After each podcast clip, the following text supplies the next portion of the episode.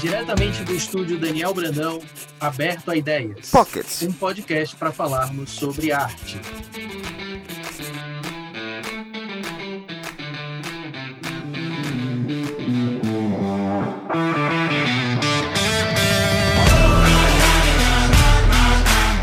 Bem-vindos, bem-vindos a mais um Aberto a Ideias e vocês estão estranhando aqui a minha voz, estranhando.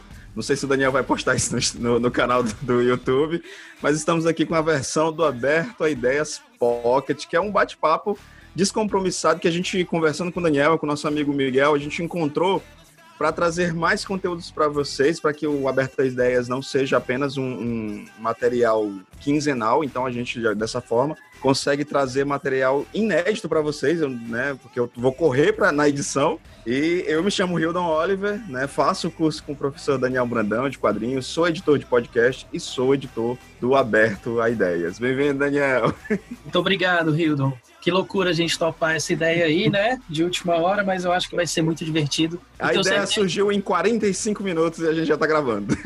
Eu tenho certeza que as pessoas vão curtir, porque vai ser legal. E Daniel, é, pra galera contextualizar e pra galera entender que tá ouvindo ou vendo o vídeo, eu não sei como é que vai ser isso daqui pra frente, mas para contextualizar a galera, né? É, esse é aberto a Ideias Pocket, como a gente falou, a gente vai trazer alguns causos da escola, caso, causos do, de eventos, da tua vida, até de projetos que você está desenvolvendo, que eu sei que está vindo um projeto muito bacana, muito bacana mesmo. Alguns projetos muito bacanas, eu tenho que admitir, né?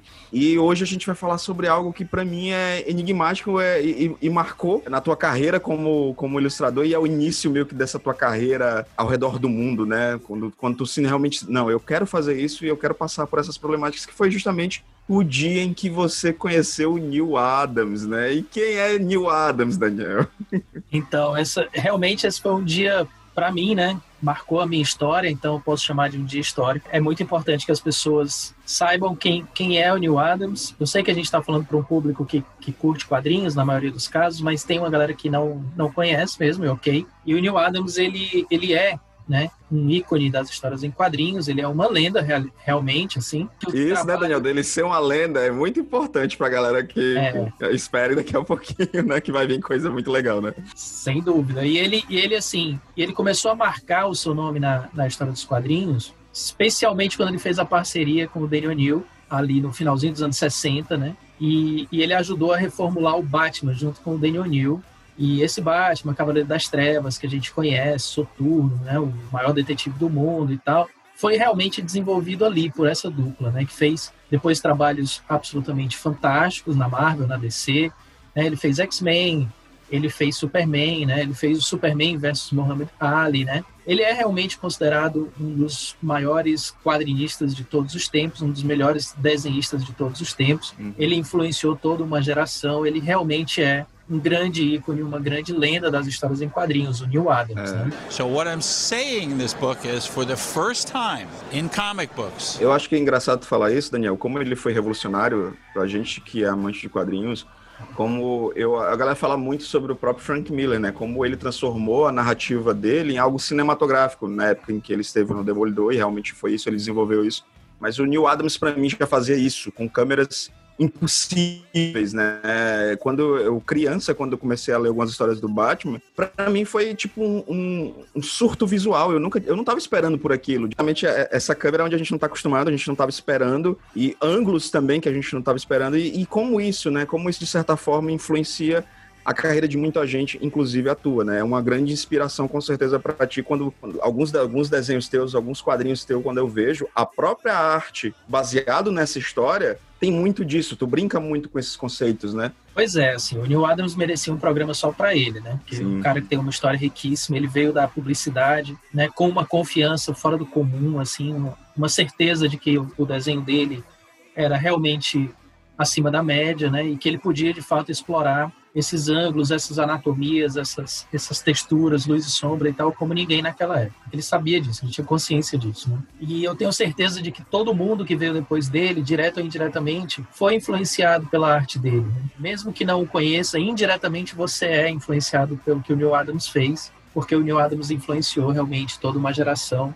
então, mesmo que você só conheça e goste de autores mais modernos, eles desenham como desenham por causa do trabalho do Neil Adams de antes, né? Então, sem sombra de dúvida, eu sou um dos dos beneficiados, né, pelo, pela revolução que o Neil Adams trouxe em termos de ângulos, de anatomia, de, de dinamismo para as páginas, é, realmente bem antes do Frank Miller, né? Inclusive, existe uma história curiosa de que o Neil Adams recusou o Frank Miller, né? Frank Miller quando estava tentando entrar ele é... deve ter recusado um monte de gente que hoje em dia é grande, né, bicho? Ele foi diretor de arte, acho que da DC Comics, não tenho certeza. Mas quando, ou da Marvel, né? Mas quando o Frank Miller estava tentando entrar no mercado, mandando testes e tal, uma das cartas mais fortes de negação mesmo, quase dizendo assim, olha, desista, cara, senão não dá para coisa, foi do Neil Adams, né? Uhum. É, e o Frank Miller não desistiu e o resto é história. Daniel, eu queria, quando a gente falar um pouquinho mais sobre esse teu encontro, eu queria até, antes de tu falar desse encontro e de tudo que a gente entende né, da importância desse autor e a importância desse encontro na tua vida como profissional, né? Eu vejo muita gente, principalmente eu vi muito, muita, muitas pessoas no próprio no, no YouTube da vida, os canais de YouTube. É, algumas pessoas foram até, é, eu acho que injustas com o Neil Adams, né? Por conta dessa postura dele. Muita gente criticou.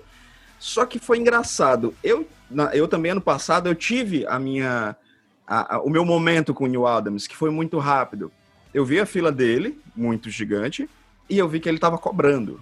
Né? Que a, a, gente aqui no Brasil ainda não está muito bem acostumado com isso, mas isso é de praxes né, na, na, nos eventos lá fora.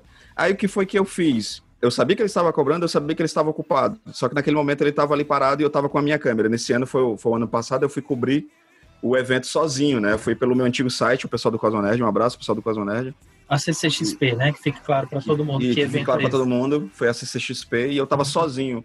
E eu vi o Neil Adams ali também sozinho na mesinha dele. Eu, olhou, ele olhou para mim, eu olhei para ele, eu perguntei, eu só fiz assim, apontei para minha câmera e disse assim, posso, né? Como que diz assim, é, é, você me permite, né? E ele foi muito, ele fez assim para mim e deu um tchauzinho muito rápido, assim. Eu, só, eu perdi o tchau porque eu, eu, eu esperei a autorização primeiro, né?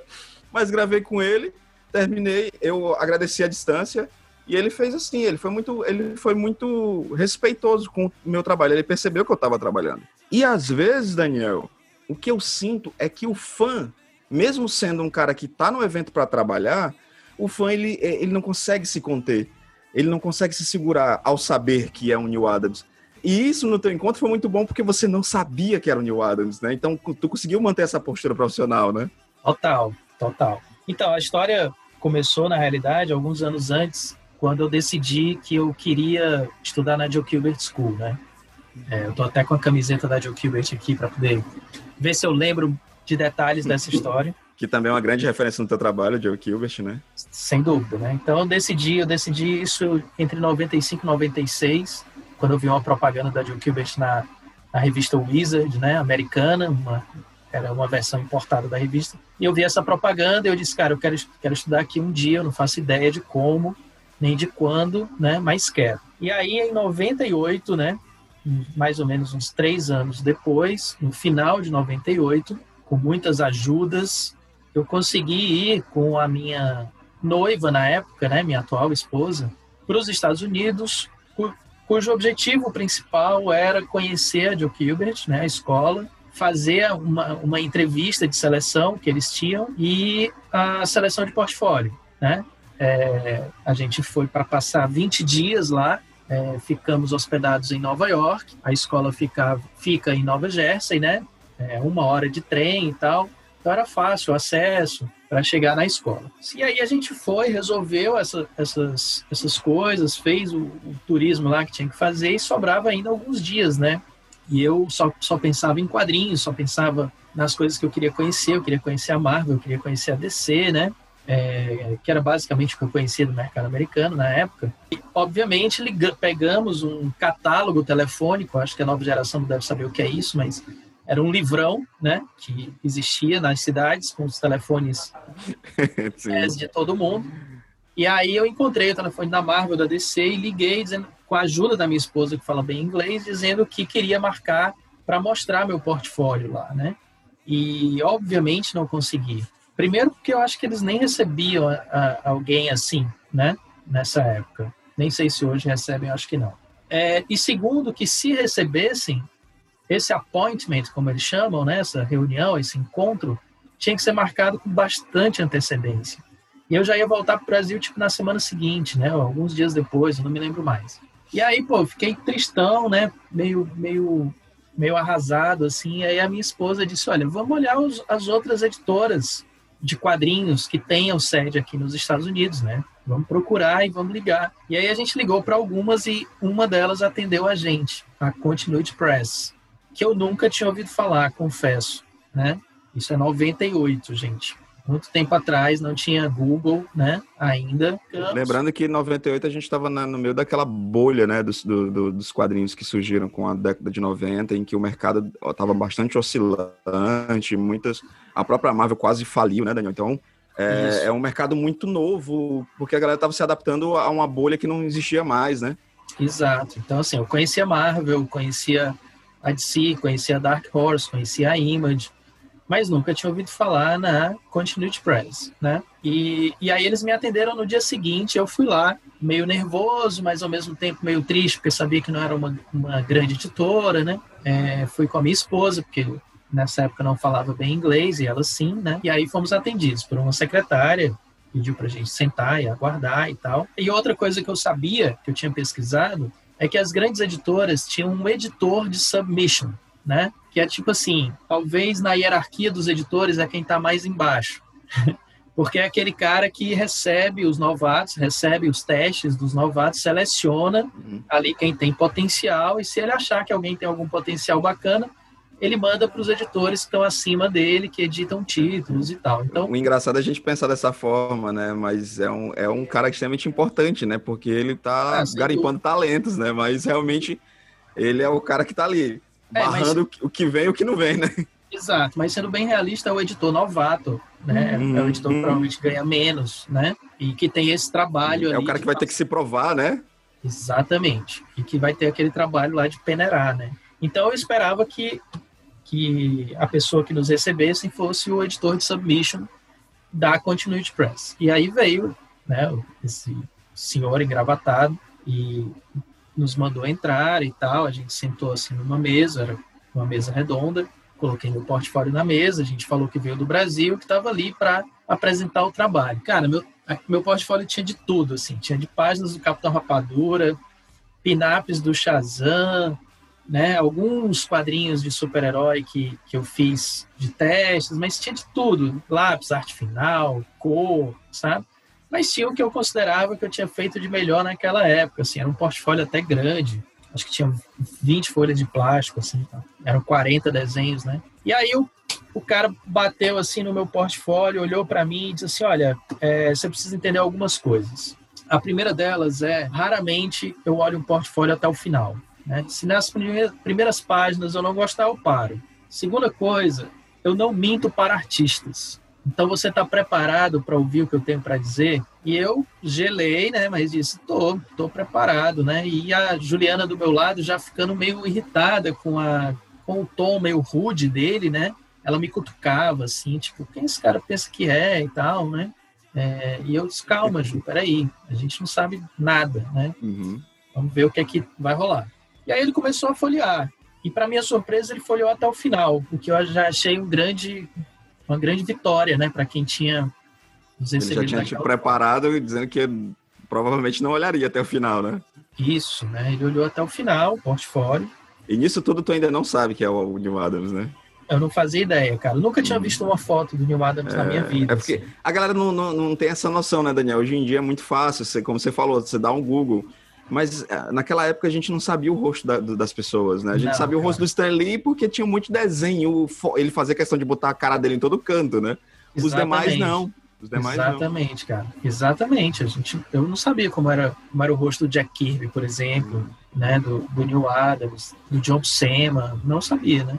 O John Byrne, eu vim ver o rosto dele há, sei lá, cinco anos atrás. John Byrne, eu acho que era meu maior ídolo dos anos 80, eu não Sim, sabia. Sim, eu também. Eu não sabia como era o, Na realidade, o rosto dele. Ele, ele se desenhou numa HQ da Mulher Hulk, né? Sim, então, sim, verdade. A minha, a minha referência era aquele desenho. É, a minha Já referência também foi aquele desenho. Eu não tinha visto nem desenho, né? O próprio Frank Miller, eu fui ver o Frank Miller quando ele participou da produção, né? Ele era, é, dava pitaco para o Zack Snyder no 300, né? foi a primeira vez que eu vi o, o Frank Miller mesmo. Assim, Sem falar que, assim, eu nunca imaginei, eu não sabia mesmo, que um cara do tamanho do Neil Adams não tivesse na Marvel e na DC. Exato. Né? Que ele tivesse numa editora própria, pequena na época e tal, discreta, né? Uhum. Não imaginei mesmo. Né? Até aquela cabeça de a gente achar, não, um quadrinista de sucesso, que era o pensamento que tu tinha, né? Se eu quero ser um quadrinista de sucesso, eu tenho que ir para Marvel para descer, né? A gente não conhece, não conhece ainda o mercado, né? Não, não conhecia o mercado. E eu era muito focado também, quando eu digo focado, é, quando eu tenho um objetivo, assim, eu fico, eu olho para o que eu preciso olhar. Então, eu não ficava olhando para as paredes da, da, da, da editora, para os pôsteres. Não, entendeu? Assim, uhum. eu, eu olhava para a senhora que nos atendeu, olhava para ele que nos atendeu, eu dava total e absoluta atenção a quem eu achava que tinha que dar e tal. É mais ou menos assim que eu sou na vida. Então, eu perco muitas coisas periféricas por causa desse foco. Então, eu olhava para ele. Né? So what I'm saying in this book is for the first time in comic books. E aí quando ele terminou de folhear, cara, veio um discurso gigantesco assim, né? De ele repetiu que não mentia para artistas, ele repetiu a pergunta perguntando se eu estava pronto para ouvir o que ele tinha a falar, eu disse que sim. E aí ele meteu um pau, né? Ele disse que que viu problemas em tudo, né? Em anatomia, perspectiva, luz e sombra, narrativa, tudo, né? Drapejamento, né? Tinha, tinha problemas em absolutamente tudo ali. Que se eu tivesse alguma chance de trabalhar com aquilo, seria com cartoon. E, o, e, pra, e segundo ele, né? O cartoon não era um estilo muito produzido nos Estados Unidos, né? Que as grandes empresas americanas que trabalhavam com cartoon terceirizavam com estúdios, inclusive ele falou, com estúdios que vêm até do seu país, né? Então, volte para lá, que lá você vai ter mais chance de trabalhar com cartoon, mesmo que seja com cartoon que seja publicado aqui, porque lá tinha páginas do Capitão Rapadura, por isso que ele viu o meu cartoon, né? E aí ele falou, olha, mas se você quiser trabalhar com o mercado americano de super-heróis, você vai ter que desenhar todos os dias pelo por pelo menos cinco anos, e aí talvez você tenha a chance de voltar aqui e falar comigo novamente. E, e aí eu falei que agradeci, né? Meio que me tremendo ali, meio frustrado, decepcionado. A Juliana, eu, eu entendi, assim, uma parte do que ele disse, né? Não entendi 100%. A Juliana que entendeu 100% estava irada, né? Tava quase incontrolável do meu lado. Bater na cara desse homem. Tive que lidar um pouco ali discretamente com, com a reação dela ali para ela se acalmar um pouco, né? Para ela entender que é assim que funciona mesmo. Eu estava meio preparado de que era assim que funcionava. E aí eu falei para ele meio gaguejando assim que que achava que ele tinha razão e que por causa disso eu tinha me eu ia, iria me inscrever na Joe Gilbert School, né? Aí ele falou: Ah, se você estudar na Joe Gilbert School, então você pode voltar daqui a três anos. Coincidentemente é o tempo da escola, né? A escola dura três uhum. anos. E eu acho que ele sabia disso, obviamente.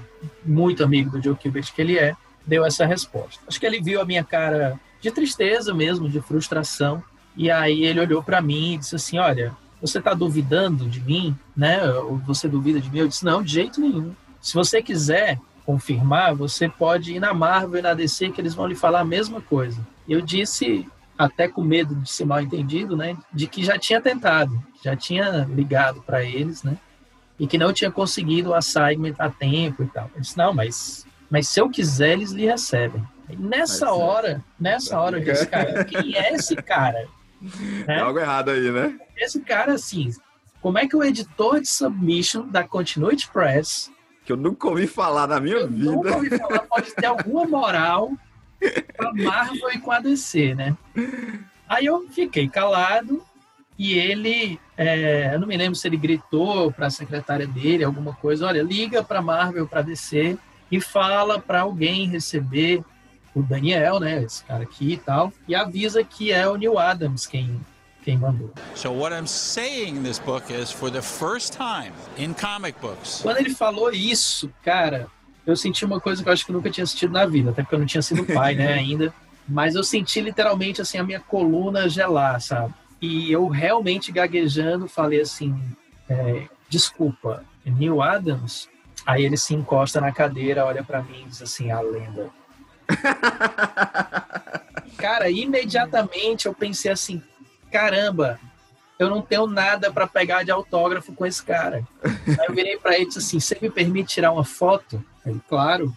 Tirei uma foto com ele E ele me deu uma edição autografada da Continuity Press nesse dia. E eu saí de lá, cara, nas nuvens. Assim. O Neil Adams tocou no meu portfólio. Exato. O Neil Adams passou 20 minutos, sei lá quanto tempo foi isso, conversando comigo, vivo ali, falando e olhando meu, minha arte e tal. E a gente voltando pro hotel a pé, eu só pensava isso, assim.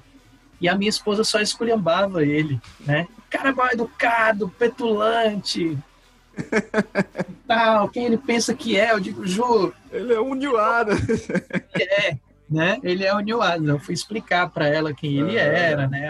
Que realmente ele era a lenda. E, e a partir de então, essa história de fato mudou minha vida, marcou a minha vida, né? Para sempre. Eu não voltei lá nem depois de cinco anos, nem depois de três anos. Não tive essa, é, essa ousadia. Mas algumas coisas é, me marcaram positivamente nessa história. Primeiro, ser o próprio Neil Adams quem atende novatos e depois lendo sobre a história dele, da história da Continuity Press, você descobre que ele deu oportunidade para muita gente, inclusive para o Mike Daldato, quando estava bem no início da carreira. Né? Então ele abriu portas para muita gente.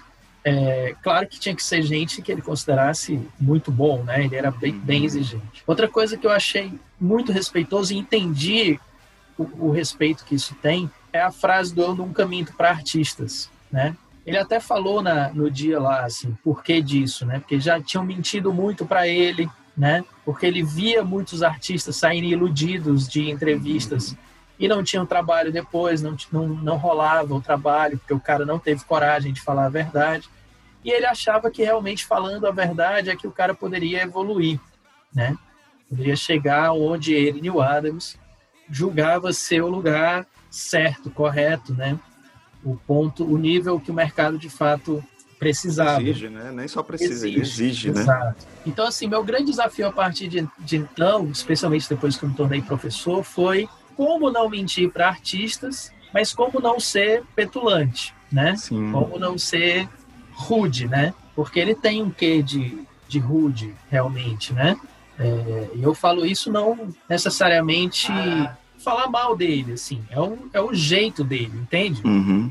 É o jeito, ele é muito confiante, cara. É uma confiança que realmente se mistura um pouco com petulância, né? Petulância, mas ele é confiante por, com motivos. Ele é confiante porque ele, né, de, de alguma...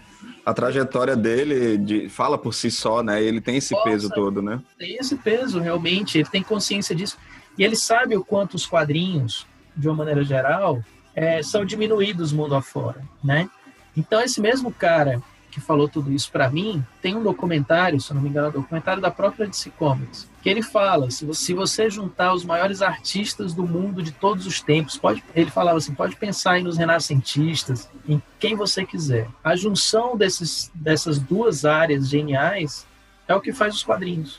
Então essa é a visão dele, entende? Então, assim, e esse é o jeito dele de, de angariar respeito para os quadrinhos que os, que os quadrinhos de fato merecem. Tudo isso eu entendi depois, obviamente. E realmente, quando eu digo que eu saí de lá nas nuvens e saí de lá feliz, mesmo tendo sido, de certa forma, esculachado pelo Adams, é porque para mim foi transformador. Né? Imagino. Aquilo não foi algo que me fez querer desistir, pelo contrário foi algo que eu disse assim, ali foi a virada na minha cabeça, disse, cara, eu realmente preciso estudar isso a sério, realmente eu preciso aprender muito mais coisas, realmente eu preciso desenhar todos os dias, né? Então ele tem, ele tem toda a razão em tudo que ele falou, e ele tinha toda a razão em relação a tudo que ele falou da minha arte, ele realmente não mentiu para mim. Dois anos depois eu consegui entrar na Joe Kubert e consegui trabalhar para o mercado americano. So what I'm saying in this book is for the first time in comic books. O bom é que todo esse encontro, né, de, da, da forma que foi, eu acho que se tivesse sido de outro jeito, teria tido alguns outros outras ramificações, outros destinos, outras formas. Você não, você foi justamente aberto, sem aquela pressão de que eu estou conhecendo o meu ídolo, né, de alguma forma, para isso não afete o, Daniel profissional. Então você recebeu aquilo tudo de forma profissional, justamente por isso, né? Quem sabe se você soubesse que era o Neil Adams, seria assim, cara, me decepcionei em encontrar o meu ídolo tal. E como isso marca a tua trajetória a ponto de tu fazer uma história, né? Tu já fez alguns anos atrás uma história e de alguma forma tu quer revisitar isso de uma forma maior. Não sei nem se você já pode falar sobre isso, mas, né, se não puder, a gente guarda para um outro momento. Mas existe já uma história sobre isso, né? É, não, não tenho nenhum problema em falar sobre isso, mas eu gostaria só de dizer, reforçar isso que você falou, assim.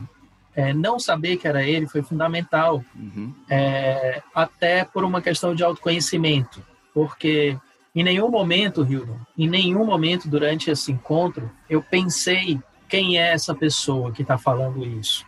Não, o tempo todo eu estava numa postura absolutamente humilde de escuta, de escuta e de aprendizado, sem saber quem era.